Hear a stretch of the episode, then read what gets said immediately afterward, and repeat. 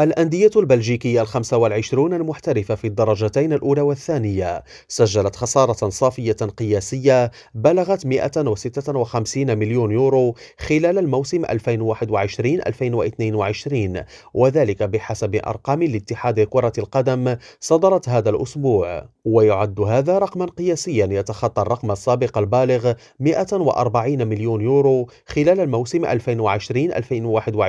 2020-2021 ويتصدر أنفيرس قائمة الأندية الأكثر تعرضا للخسارة بواقع 31.5 مليون يورو. في الوقت الذي حافظ فيه مالكه بول جيسنز رئيس مجموعة جيلامكو العقارية على استقرار النادي ماليا من خلال ضخ رأس مال بلغ 115 مليون يورو بين العامين 2019 و 2022 وقد تم ضخ أكثر من نصف مليار يورو من رؤوس المال في مجمل الأندية البلجيكية خلال الفترة عينها. وبالنسبة للأندية الأربعة التي خرجت بنتائج إيجابية فهي بروج شارلوروا كورتري وأندرلخت الذي عمل على تنفيذ خطة إنقاذ مالية فيما سجلت باقي الأندية نتائج مالية سلبية. وتتضمن هذه الأرقام نظاما جديدا للقواعد الأوروبية والبلجيكية يهدف إلى وضع قيود صارمة على الأندية بغية إعادة ترتيب حساباتها المالية. وتتعلق قوانين اللعب المالي النظيف على وجه الخصوص بأقصى الخسائر المصرح بها. والتي يمكن تعويضها جزئيا